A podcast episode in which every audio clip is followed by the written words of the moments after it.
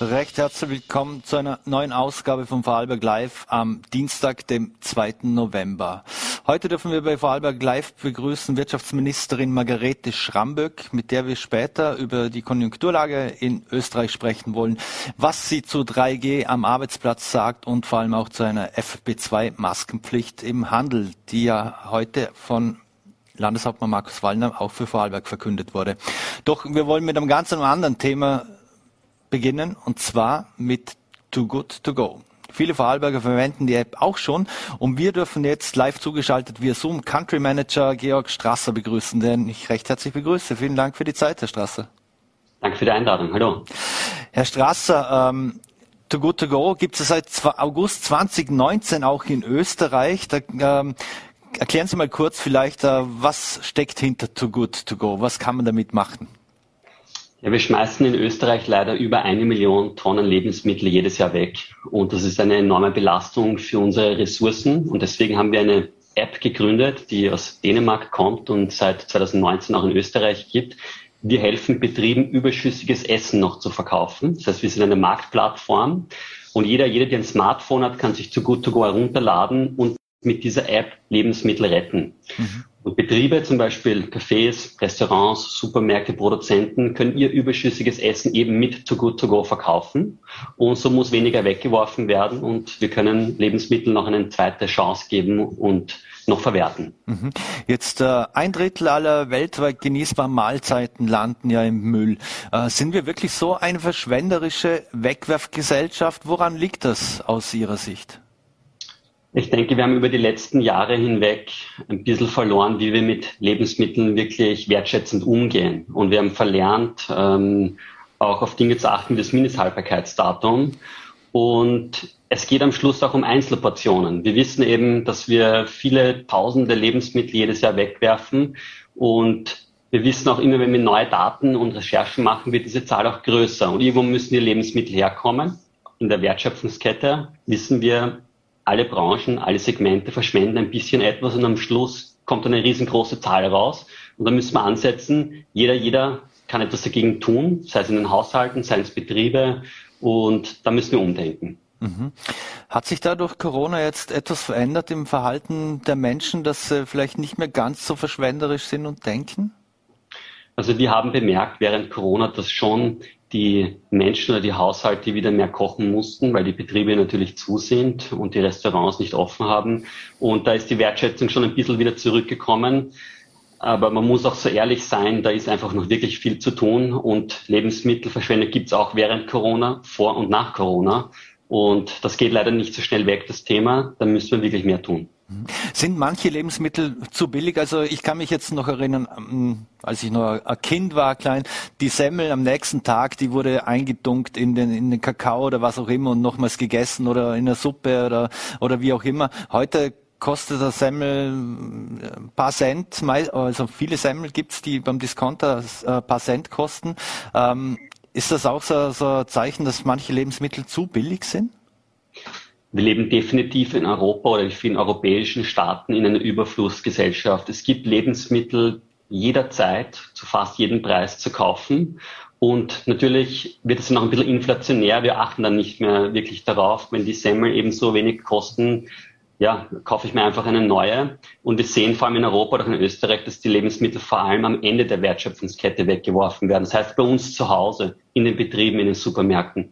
Wenn wir da in andere Länder schauen, zum Beispiel in afrikanische Länder oder auch in asiatische Länder, dort wird vor allem am Beginn der Wertschöpfungskette viel weggeworfen, weil es zum Beispiel keine richtigen Kühllagerungen gibt oder Möglichkeiten des Transports. Und da sehen wir einfach bei uns in Europa zu, zum Ende der Wertschöpfungskette, in anderen Ländern zu Beginn. Und am Ende des Tages ist es aber völlig egal, weil ein Drittel Lebensmittel, die werden einfach weggeworfen auf dieser Welt und egal wo das ist, es ist zu viel. Mhm. Wie viele Mahlzeiten konnten Sie denn in Österreich schon, schon retten? Ja, in Österreich haben wir über 1,6 Millionen Mahlzeiten gerettet. Das macht uns wirklich sehr stolz. Und auch in Vorarlberg haben wir über 70.000 Mahlzeiten schon seit Start in Vorarlberg gerettet. Wir stehen jetzt bei 150 Betrieben in Vorarlberg, in Österreich bei 3.000 Betrieben. Aber da ist noch viel Potenzial da, vor allem auch in Vorarlberg. Wir wissen, dass es ähm, auch dort Lebensmittelverschwendung gibt. Mhm. Und Ja, wir, wir rufen auch die Betriebe ganz aktiv auf, sei es Hotels, Restaurants, Bäckereien mit zu, zu gut zu go Lebensmittel zu retten. Und es geht auch ganz einfach. Und wir, wir wollen da mehr machen. Mhm. Was ist äh, Too Good To Go besonders wichtig? Äh, Geht es darum, die, also grundsätzlich die Gründer stammen ja aus Dänemark, wenn ich äh, richtig, richtig informiert bin. Äh, ist das ein NGO dann dahinter? Ist das äh, ein äh, Unternehmen, das natürlich Profit machen will? Oder geht es Ihnen wirklich um, was ist die, Ihre wichtigste KPI, wie es so schön heißt? Das Wichtigste für uns sind Lebensmittel zu retten. Das ist unser Nordstein, nach dem messen wir uns. Wir sind ein Sozialunternehmen. Wir verbinden das Beste aus beiden Welten und sind natürlich unternehmerisch aktiv, aber gleichzeitig steht bei uns immer Sinn und der Impact, also die Wirkung im Mittelpunkt. Und daran messen wir uns. wir messen uns tatsächlich ja jeden Tag, wenn wir mehr Lebensmittel retten, ist natürlich auch gut für unseren Betrieb. Und wir sagen ganz bewusst, ja, wir möchten ein Unternehmen sein, weil dadurch können wir auch unsere Mitarbeiter bezahlen. Wir können unsere App finanzieren. Wir können unsere App-Updates äh, bezahlen. Und wir können uns ja Vollzeit mit dem Thema Lebensmittelverschwendung beschäftigen. Und das macht uns auch resilienter, auch in Zeiten wie Krisen. Und da sind wir sehr stolz darauf, so ein Modell gefunden zu haben und das auch leben zu können. Mhm. Sie haben gesagt, 150 Unternehmen in, Vorarlberg sind da schon dabei. Was für Branchen äh, umfassen denn diese Unternehmen? Wir haben ganz unterschiedliche Branchen dabei und de facto fast alle. Also es sind die, die Hotellerie, es sind die Gastronomen, Restaurants, es sind Bäckereien, Konditoreien, es sind Supermärkte, zum Beispiel Spar oder der Biomarkt Dens. Und es sind Betriebe, denen am Ende des Tages einfach Lebensmittel übrig bleiben und diese nicht verschwenden wollen, aber noch verkaufen wollen. Mhm. Wie kann man denn äh, bei Ihnen Partner werden? Kann das jeder? Also jeder, der Lebensmittel verkauft auf regulären Wege und nicht verschwenden möchte, kann bei Too Good To Go mitmachen. Am besten ist, man meldet sich auf www.togoodtogo.at bei uns als Betrieb an. Die Vorteile sind, äh, man kann seine Kosten reduzieren. Es kostet ja auch etwas wegzuwerfen. Der Biermüll muss auch bezahlt werden. Mhm. Wir geben Sichtbarkeit. Wir haben über 800.000 User in der App drinnen. Die sieht man natürlich dann auch. Und man bringt neue Kunden in das Geschäft hinein, weil man vielleicht den Betrieb ja nicht kennt, aber in der App habe ich ihn dann gefunden. Und natürlich, wir gehen auch auf, aktiv auf Betriebe zu, aber am schnellsten ist, sich bei uns zu melden. Mhm. Wie sieht, wie sieht das eigentlich rechtlich aus? Ähm, warum dürfen äh, Betriebe zum Beispiel ihre Lebensmittel nicht einfach verschenken? Sie haben es gesagt, auch wegwerfen kostet was. Äh, heißt das dann verschenken, ne, was nichts kostet, ist nichts wert? Oder äh, welche rechtlichen ähm, Rahmenbedingungen oder Auflagen haben da diese Supermärkte oder, oder Unternehmen? Ja, wir sind eine Marktplattform, das heißt, wir stellen dem Betrieb die Möglichkeit zur Verfügung, Lebensmittel zu verkaufen. Das heißt, man muss sich dann die gegebenen Gesetzlichkeiten halten. Ob man das jetzt regulär im Geschäft verkauft über, oder über Too Good To Go, spielt dabei keine Rolle. Mhm. Warum ist eine Lebensmittelverschwendung auch ein riesiges äh, Umweltthema beziehungsweise ein äh, Umweltproblem? Ja, man denkt ja an die weiten Transportwege. Zum Beispiel werden es Lebensmittel weit weg in Asien produziert oder in Afrika, die kommen dann mit dem Schiff oder mit dem Flugzeug nach Europa. Dort werden sie verteilt, kommen ins Geschäft hinein. Das muss ja irgendwo produziert werden. Man braucht Ackerflächen, man braucht Energie, man braucht Wasser. Und das alles zusammen, da gibt es natürlich dann auch einen CO2-Fußabdruck am Ende des Tages. Und deswegen gibt es einen ganz klaren Zusammenhang zwischen Klimakrise und Lebensmittelverschwendung. Und wir wissen auch, dass fast 10 Prozent aller Treibhausgasemissionen, also ein Zehntel aller Treibhausgase von Lebensmittelverschwendung kommen. Und das ist, wie ich meine, sehr viel. Mhm. Was, was heißt denn das fürs Geldbörsel? Wie viel Geld landet denn da? Kann man das beziffern über ein Jahr hinweg, was die Menschen wegschmeißen? Ja, es gibt Studien, die sich das angeschaut haben.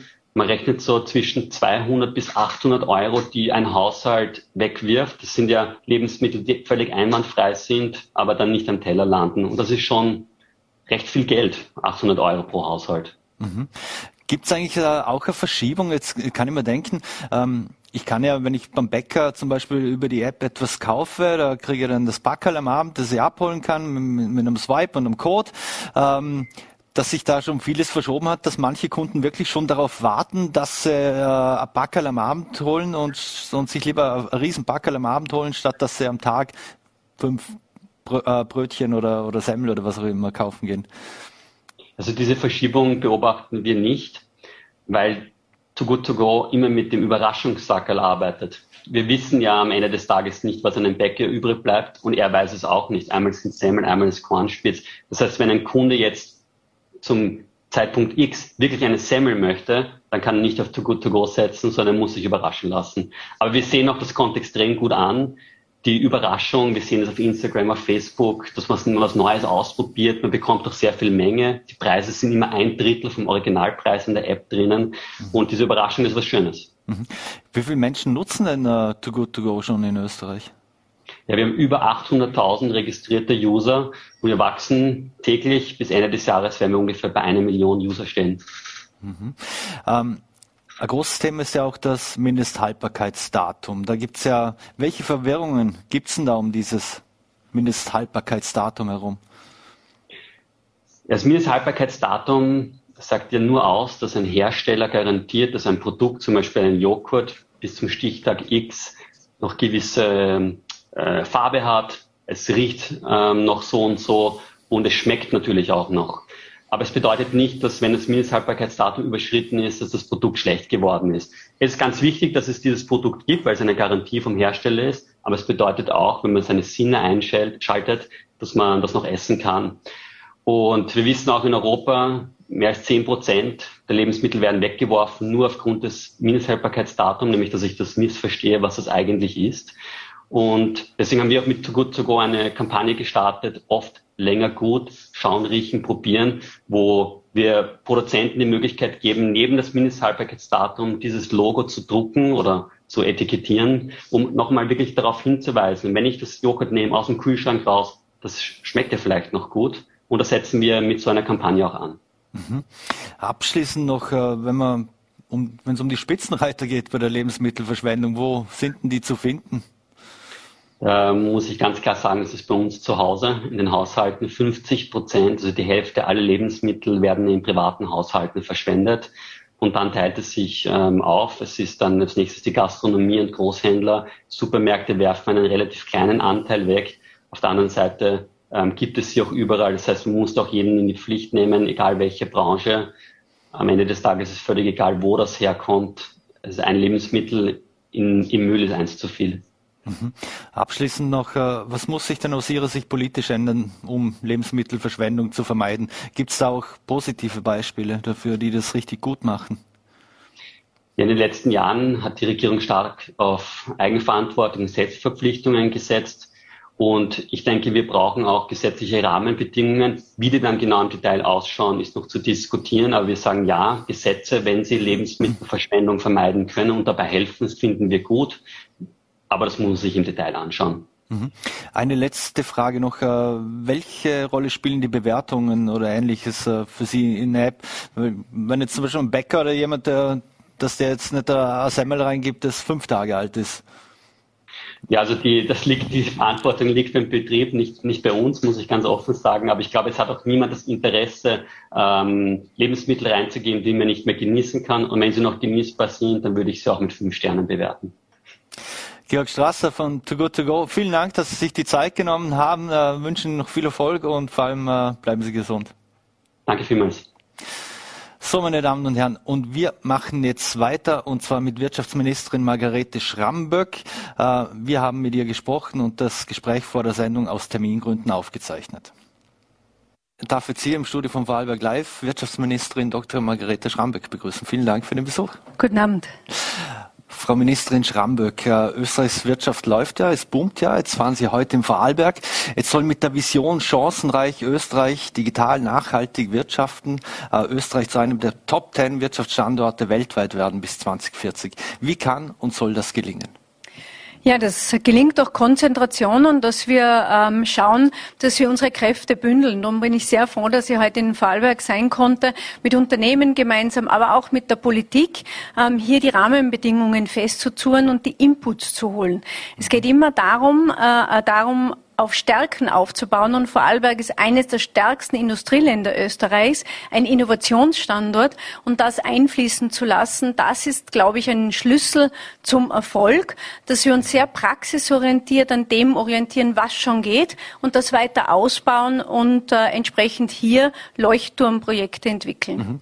Das heißt aber auch, äh, viel Know-how, das wir bereits im Land haben, hier zu bündeln, ebenso mit dem Wirtschaftsstandort zu bündeln, hier Produktionsstätten etc. weiter weiter auf und auszubauen und nicht alles auszulagern in die asiatischen Länder oder wohin auch sonst immer.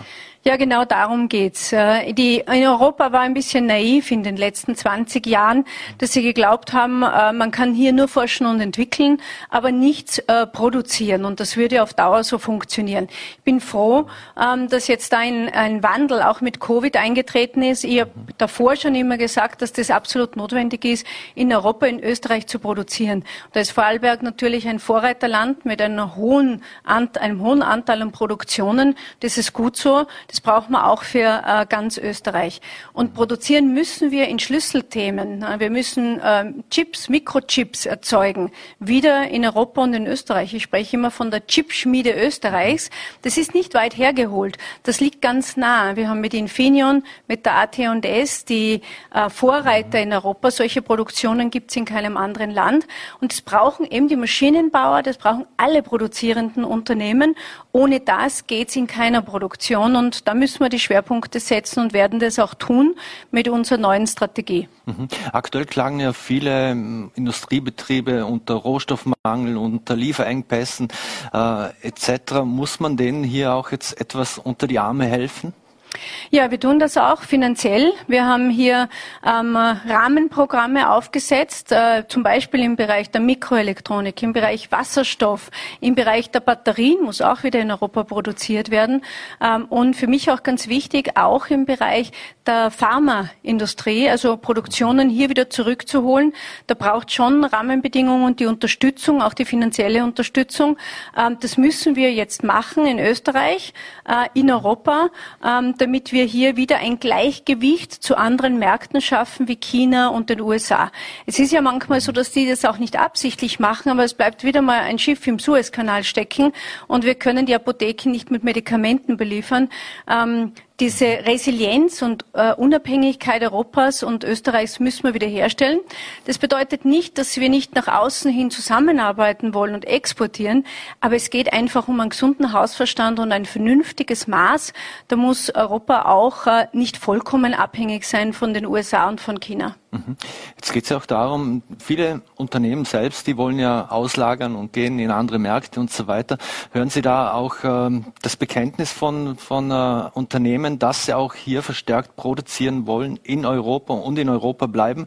Weil oft hängt es ja auch an Steuern und an Förderungen und etc., wo man dann ins Ausland geht. Ja, absolut. Die Unternehmen sind bereit dazu. Warum? Weil die Technologien, die das möglich machen, jetzt zur Verfügung stehen. Es geht nicht darum, in Vorarlberg oder in Österreich so zu produzieren wie in Indien, Pakistan oder in China, sondern es geht umweltfreundlich, innovativ zu produzieren. Aber es geht schon darum, hier zu produzieren. Ich freue mich, dass äh, Oelz jetzt eine Lösung gefunden hat, äh, in Dornbirn äh, das innovativste, die innovativste Bäckerei Europas hinzustellen. Und das selbe gilt zum Beispiel auch für den Speckhandel in Tirol, mhm. der das innovativste Speckberg, äh, Speckwerk der mhm. Welt ähm, in Tirol hingestellt mit neuen Arbeitsplätzen. Die Technologien sind da. Wir müssen jetzt diese Unternehmen auch unterstützen. Und da sind wir alle gefragt, nicht nur die Politik, sondern auch die Bürgerinnen und Bürger, zu sehen, dass diese Unternehmen was Wertvolles für den Standort beitragen, nämlich Arbeitsplätze für die nächste Generation. Da geht es um wirtschaftliche Sicherheit für unsere Kinder und unsere Enkelkinder. Mhm. Jetzt WIFO und IHS haben ja schon gesagt, äh, dass die sehen weiterhin einen starken Aufschwung in Österreich. Wie kann man denn diese gute Konjunktur äh, insofern konservieren und auch weiter ankurbeln? Ja, ich glaube, äh, wir können schon stolz sein auf die österreichischen Unternehmen. Wir sind die Nummer eins in Europa im Moment, was Wirtschaftswachstum betrifft. Sie haben uns äh, totgeschrieben vorher, auch die Wirtschaftsforscher in Europa, äh, und haben gesagt, ah, mit dem großen Anteil von Tourismus und ihr seid so stark ähm, zurückgegangen. Wir sind aber auch stark wiedergekommen mit den Hilfen auf der einen Seite. Und das Wichtigste für mich ist Innovation und Investition in die Zukunft. Das ist es ähm, Erfindungen zu unterstützen und mhm. dazu dafür zu sorgen, dass die auch wirklich in Investitionen bei den Unternehmen ankommen. Ich habe es geschafft, fünf Milliarden zur Verfügung zu stellen. Was ist das? Investitionsprämie klingt so kompliziert. Das ist einfach das Unternehmen die investieren 14 Prozent zurückbekommen ähm, von ihren Ausgaben, von ihren Rechnungen. Und da haben bereits 200 Millionen Euro den Weg zurückgefunden. Fünf Milliarden stehen in Summe zur Verfügung. Die Vorarlberger Unternehmen waren ganz fleißig beim Einreichen. Die müssen jetzt nur umsetzen, ihre Rechnungen einreichen und dann fließt das Geld. Da sind wir stärker als Deutschland. Das gibt es nicht in Deutschland, nicht in Italien, nicht in Frankreich. Ich möchte echt, dass wir dort viel stärker sind als andere Standorte. Mhm. Wenn Sie Vorarlberger Unternehmen ansprechen und auch die Arbeitslosenquote, die ist ja im Oktober so stark gesunken. Also wir sind auf Vorkrisenniveau sozusagen wieder in Vorarlberg bei 5,5 Prozent. Trotzdem äh, ächzen viele Unternehmen oder leiden unter dem Fachkräftemangel. Äh, bekommen wir zu wenig Menschen, die jetzt noch äh, arbeitslos sind, zurück in den Arbeitsmarkt oder müssen wir andere Wege gehen? Ja, es ist, wir können froh sein, glaube ich, wenn wir uns erinnern an die anderen Zahlen, ähm, dass wir jetzt mit diesem Problem konfrontiert sind, dass wir äh, mehr Leute suchen ähm, äh, und äh, mehr Arbeitsplätze frei haben, als wir Leute finden können. Das ist mal eine gute Nachricht für Österreich. Ähm, und äh, was wir jetzt zu tun haben, ist in der Ausbildung vor allem zu schauen. Ich bin stolz, dass Vorarlberg ähm, und ganz Österreich Vorreiter ist in der dualen Ausbildung. Ähm, wir kritisieren das manchmal und schauen immer so drauf, aber im Ausland beneidet man uns um die Lehre und im Ländle ist jeder zweite junge Mensch, der geht in eine Lehre. Was wir jetzt schaffen müssen, ist, dass dieses Instrument auch viel stärker für Erwachsene zur Verfügung steht. Für jene, die eine Matura in einer AHS gemacht haben. Und darum habe ich die duale Akademie die rollen wir jetzt aus in ganz Österreich. Das ist Lehre nach der Matura. Ich weiß schon, dass das mhm. jetzt schon gibt. Aber die duale Akademie bedeutet auch eigene Berufsschulklasse für Erwachsene. Das äh, Vorzeigeland war der äh, Bundesland war Oberösterreich, die waren der Pilot. Es hat sehr, sehr gut funktioniert und ich kann heute nur jeder jungen Frau vor allem empfehlen, nach einer AHS-Matura zum Beispiel eine Lehre im Bereich Digitalisierung, Coding zum Beispiel zu machen oder im Umweltschutz im Bereich äh, Klimatechnologie oder Klimamanagement ähm, und sehr früh in die Firmen zu gehen. Und ich garantiere, dass die Firmen einen auch begleiten beim Studium und sogar einen Teil davon bezahlen.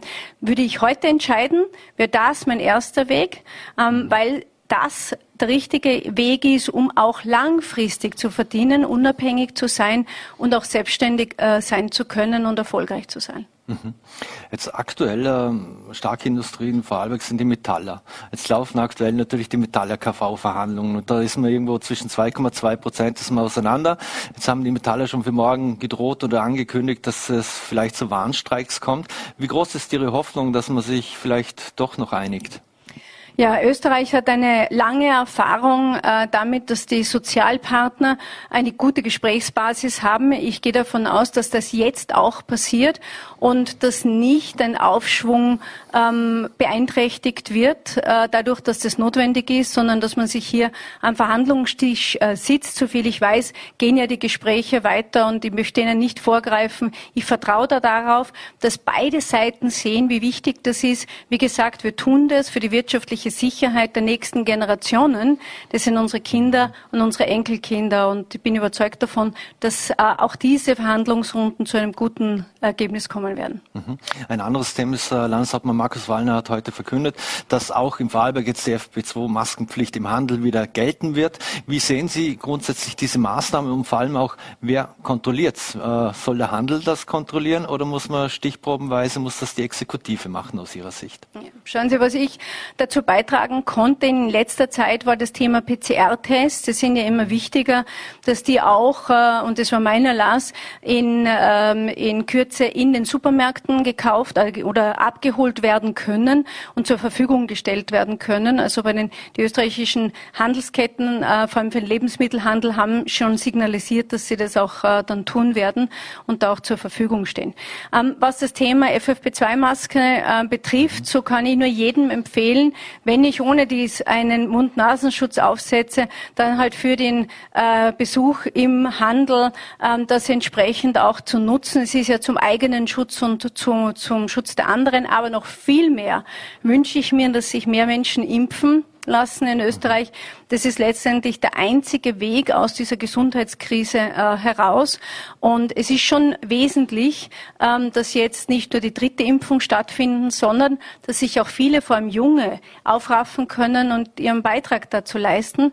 Ähm, weil es ist zum Schutz von Oma und Opa, das möchte ich noch mal sagen. Es geht da nicht immer um die eigene Gesundheit, äh, dass äh, ähm, man selber Covid bekommt und vielleicht keine großen äh, Nebenwirkungen hat, aber man kann es auch als Junge nicht sehen. Also ich würde mir noch mehr wünschen, ähm, vor allem in dem ähm, zu, daran zu denken, wie war es denn in dieser Covid-Zeit, in dieser Hochzeit, wo so viele arbeitslos waren. Und das möchte man natürlich nicht wieder. Darum wünsche ich mir, dass sich mehr impfen lassen. Mhm. Jetzt die Zahlen auf den Intensivstationen gehen ja nach oben. Jetzt der Komplexitätsforscher Peter Klimek, der rechnet damit, dass in den nächsten Tagen, äh, spätestens ein, zwei Wochen vermutlich, äh, die 400 Betten erreicht werden. Kommen wir ohne einen Lockdown aus? Also es ist ganz klar, dass äh, der Gesundheitsminister das auch klar gemacht hat, für Geimpfte darf es keinen Lockdown geben, weil äh, die Impfung ist ein Schutz und hat einen viel milderen Verlauf ähm, für jene, die eben äh, geschützt sind. Aber jene, die sich nicht impfen lassen, das habe ich wenig Verständnis dafür, ähm, dass hier all jene darauf draufzahlen sollen, die sich impfen lassen, weil eine ähm, äh, kleinere Gruppe oder eine bestimmte Gruppe sich nicht impfen lässt. Wenn wir jetzt aber auch das anschauen, dann bedeutet das einfach ein Risiko für alle und da ist nochmal mein Appell, sich impfen zu lassen. Mhm. Ein Thema, das Vorarlberg auch sehr bewegt, das ist das EU-Rahmenabkommen mit der Schweiz, das nicht zustande gekommen ist. Das ist ja einseitig von der Schweiz äh, aufgekündigt worden, die, die Verhandlungen. Äh, das schmerzt vor allem die Vorarlberger Wirtschaft. Ähm, kann man da bilateral etwas nachschärfen und zwischen Österreich und der Schweiz oder liegt das alles in Brüssel? Ich kann mich erinnern, wie wir die Ratspräsidentschaft hatten damals, habe ich schon mit dem Schweizer Kollegen ähm, dazu gesprochen. Ich verstehe die Schweizer Position hier überhaupt nicht. Ähm, das ist meine Sicht. Ähm, es, äh, ist wichtig, dass wir zusammenarbeiten und dass es einen Schulterschluss gibt. Und das jetzt aufzukündigen, finde ich, ist zwar einfach, aber man hat die Konsequenzen, die mittel- und langfristigen wahrscheinlich nicht bedacht. Man spürt das oft nicht so unmittelbar. Man glaubt immer, man braucht das alles nicht. Aber wenn wir schauen, viel unseres Wohlstands kommt daraus, dass wir miteinander ähm, arbeiten, dass wir in anderen Märkten arbeiten können und zusammenarbeiten können. Ich würde mir wünschen, dass es Bewegungen gibt von der Schweizer Seite, bin aber nicht äh, so zuversichtlich, muss ich ehrlich auch sagen, werde aber das Gespräch mit dem zuständigen Minister ähm, und der Regierung dort auch wieder suchen. Mhm. Jetzt der wichtigste Handelspartner Österreichs und auch für die Vorarlberge ist natürlich Deutschland, der Exportmarkt schlechthin. Ähm, wie sehen Sie es, dass es dort vermutlich zu einer Ampelkoalition äh, kommen wird und äh, ziemlich sicher sogar, äh, ändert das irgendwas in der Zusammenarbeit zwischen Österreich und, äh, und Deutschland, auch in den Beziehungen? Also für mich ist auch klar, Deutschland ist halt der wichtigste ähm, Partner, den wir wirtschaftlich haben und ein stabiles äh, Deutschland mit einem guten äh, Standort ist wesentlich äh, für Österreich und auch einer guten Standortpolitik. Das erwarte ich von einer neuen Regierung dort, äh, egal welche Couleur, weil letztendlich geht es darum, dass unsere nächste Generation noch in demselben Wohlstand oder in einem größeren leben kann als wir. Und da haben wir einiges zu tun. Das wird nicht von selbst passieren und das passiert auch nicht nur durch den Klimaschutz alleine. Ähm, das braucht beides. Es braucht Klimaschutz auf der einen Seite und auf der anderen Seite Arbeitsplätze. Und das sind zwei Seiten derselben Medaille. Wir dürfen nicht nur auf eine Seite schauen und die andere vergessen, weil es nicht selbstverständlich ist. Und es können unsere Großeltern uns erzählen, dass wir in diesem Wohlstand leben dürfen. Es ist nicht selbstverständlich, dass das immer so sein wird und sein kann. Und darum müssen wir schauen, dass wir in Europa die richtigen Entscheidungen treffen und zwar beide Richtungen, für den Klimaschutz und für den Standort. Und für den Standort bedeutet auch für Menschenleben, auch für die Familien, dass sie eine Zukunft und eine Arbeit in Europa haben. Mhm. Wenn man an Deutschland denkt, denkt man natürlich auch gleich an deutsche Touristen. Die sind natürlich für unseren Tourismus nicht nur in Vorarlberg, sondern in Österreich insgesamt sehr, sehr wichtig. Äh, glauben Sie daran, dass wir einen normalen Winter unter Anführungszeichen haben werden? Ja, ich hoffe sehr, mit den Maßnahmen, die äh, getroffen wurden, äh, sind die österreichischen Betriebe gut vorbereitet. Die Buchungslage ist jetzt auch sehr, sehr gut und umso wichtiger ist es, dass wir darauf schauen, dass die Infektionszahlen und die Zahlen der, äh, derer, die eben in Intensivbetten danach kommen, das ist ja äh, miteinander verbunden. Je mehr Infizierte, umso äh, größer ist die Anzahl jener, die ins Krankenhaus kommen, äh, dass die im Rahmen bleibt. Das ist anders als vorher. Wir haben die Impfung, das heißt, das hilft uns massiv. Hätten wir keine Impfung, das müssen sich auch alle klar sein, die sich nicht impfen lassen, dann würden wir jetzt nicht so dastehen. Mhm. Ja? Und wir hätten auch viel mehr Todesfälle. Was wir machen müssen, ist definitiv zu schauen, dass wir das in einem Maß halten und das haben wir halt immer wieder mit mehr Geimpften und nochmal mehr Geimpften. Mhm. Wenn wir bei Deutschland sind, um das abzuschließen, da wird ja auch über eine Legalisierung von Cannabis diskutiert. Das Wirklich? Kennt, ja, das kennt man ja aus, aus den USA, wo es ja schon ein richtiger Wirtschaftszweig entwickelt hat. Ähm, ist das auch äh, etwas, wo, man, wo Sie sich vorstellen können, dass sich auch hier in Österreich äh, etwas ändert und ein Wirtschaftszweig geöffnet wird, wo Cannabis legalisiert wird oder, oder ausgegeben wird? Also für den österreichischen Wirtschaftsstandard kann ich Ihnen versichern, spielt das keine Rolle. Ähm, spielt eine Rolle, ob es der Zumtobel gut geht, wie es dem Ölz geht, ähm, was Alpla macht, äh, was die ähm, Vorarlberger Industrie macht und die äh, österreichische, was im Tourismus los ist. Aber das ist äh, kein Thema. Mhm. Abschließend noch, was hat sich für Sie unter der Zusammenarbeit oder in der Zusammenarbeit mit äh, Bundeskanzler Schallenberg jetzt geändert? Läuft alles wie vorher oder hat sich etwas geändert im Vergleich zu Sebastian Kurz? Ja, also ich äh, ähm, vertraue beiden und äh, mein Thema ist, äh, dass ich mit beiden äh, sehr, sehr gut zusammenarbeite. Ich glaube, was die Leute sich wünschen von uns, ist, dass wir unsere Projekte umsetzen, dass wir die Investitionsprämie umsetzen, dass wir die Steuerreform umsetzen. Ähm, das ist das, was erwartet wird und äh, mit unserem Kanzler Schallenberg arbeite ich sehr äh, gut zusammen und mit unserem Clubobmann Sebastian Kurz auch. Können Sie sich vorstellen, dass ein Comeback von Sebastian Kurz als Bundeskanzler geben wird oder kann? Also ich spekuliere äh, über nichts, äh, aber natürlich muss jetzt die Aufklärungsarbeit geleistet werden, besser früher als später, ähm, dass hier Geschwindigkeit reinkommt, dass er auch klar zeigen kann, ähm, dass da nichts dahinter ist und dass das äh, sich äh, auflöst. Ähm, letztendlich müssen wir entlang unseres Regierungsprogrammes arbeiten und umsetzen und umsetzen, genau wie ich zuerst gesagt habe. Es geht um die nächsten Generationen äh, und nicht äh, um politischen Streit. Mhm. Eine letzte Frage Frage noch, weil es um die nächsten Generationen geht. Aktuell ist der Weltklimagipfel in, in Glasgow. Äh, da ist ja auch äh, Alexander Schallenberg vor Ort. Äh, es fehlen jedoch äh, Xi, Xi Jinping und Wladimir, Wladimir Putin. Äh, spricht das Bände, wenn zwei dieser Regierungschefs dort nicht vor Ort sind? Also es ist klar, wenn Europa eine Vorreiterrolle einnehmen will in diesem Klimathema, dann erwarte ich mir das auch von den anderen großen Nationen, die eigentlich die Hauptemittenten sind. Weil äh, schauen wir mal klar dorthin, was passiert. Europa ist nicht der Kontinent mit dem größten CO2-Ausstoß. Und wenn wir äh, auch schauen, wenn wir das Bruttoinlandsprodukt pro CO2-Ausstoß anschauen, dann ist Europa äh, da nicht das große Problem. Ähm, wir haben äh, Industrienationen wie China, China, die hier einfach äh, mit an Bord kommen müssen. Sonst wird der Beitrag Europas alleine nicht ausreichen, um die Klimaziele zu erreichen. Erwarte mir dann schon auch äh, Commitment und es kann nicht nur sein, äh, die Kohlekraftwerke außerhalb Chinas nicht mehr zu finanzieren. Das ist ein schöner erster Schritt, aber eben nur ein erster. Auch was das Thema Plastikmüll in den Meeren betrifft, ähm, so wenn wir die zehn größten Flüsse anschauen, sind acht Flüsse in Asien, in, in Afrika. Ähm, hier gilt ein globales Thema zu lösen und Klimaschutz hat keine Grenze, auch CO2-Ausstoß hat keine Grenze. Was mir aber wichtig ist, ist, dass die europäischen äh, Unternehmen nicht benachteiligt werden, indem Europa Vorreiter ist und die anderen dann sagen, ja, es interessiert uns aber eigentlich nicht und europäische Unternehmen absiedeln in andere Länder, weil wir hier strengere Regeln haben. Also das ist meine Message auch an die Kommission, an den äh, Vizepräsidenten Timmermans, ähm, der dann schon seinen Green Deal weit oben hinaufgeschrieben hat, aber ich sage, es braucht beides, braucht Arbeitsplätze und Klimaschutz. Ohne Arbeitsplätze kann ich kein Klima schützen, ähm, das ist auch klar. Mhm. Das heißt auch, äh, das haben wir gestartet hier sagt, weil die USA ja angekündigt haben, dass sie eigentlich E-Autos aber nur von amerikanischen Anbietern fördern wollen und unterstützen wollen, muss hier Europa auch mehr äh, Stärke zeigen und sagen, okay, dann fördern wir nur europäische Anbieter?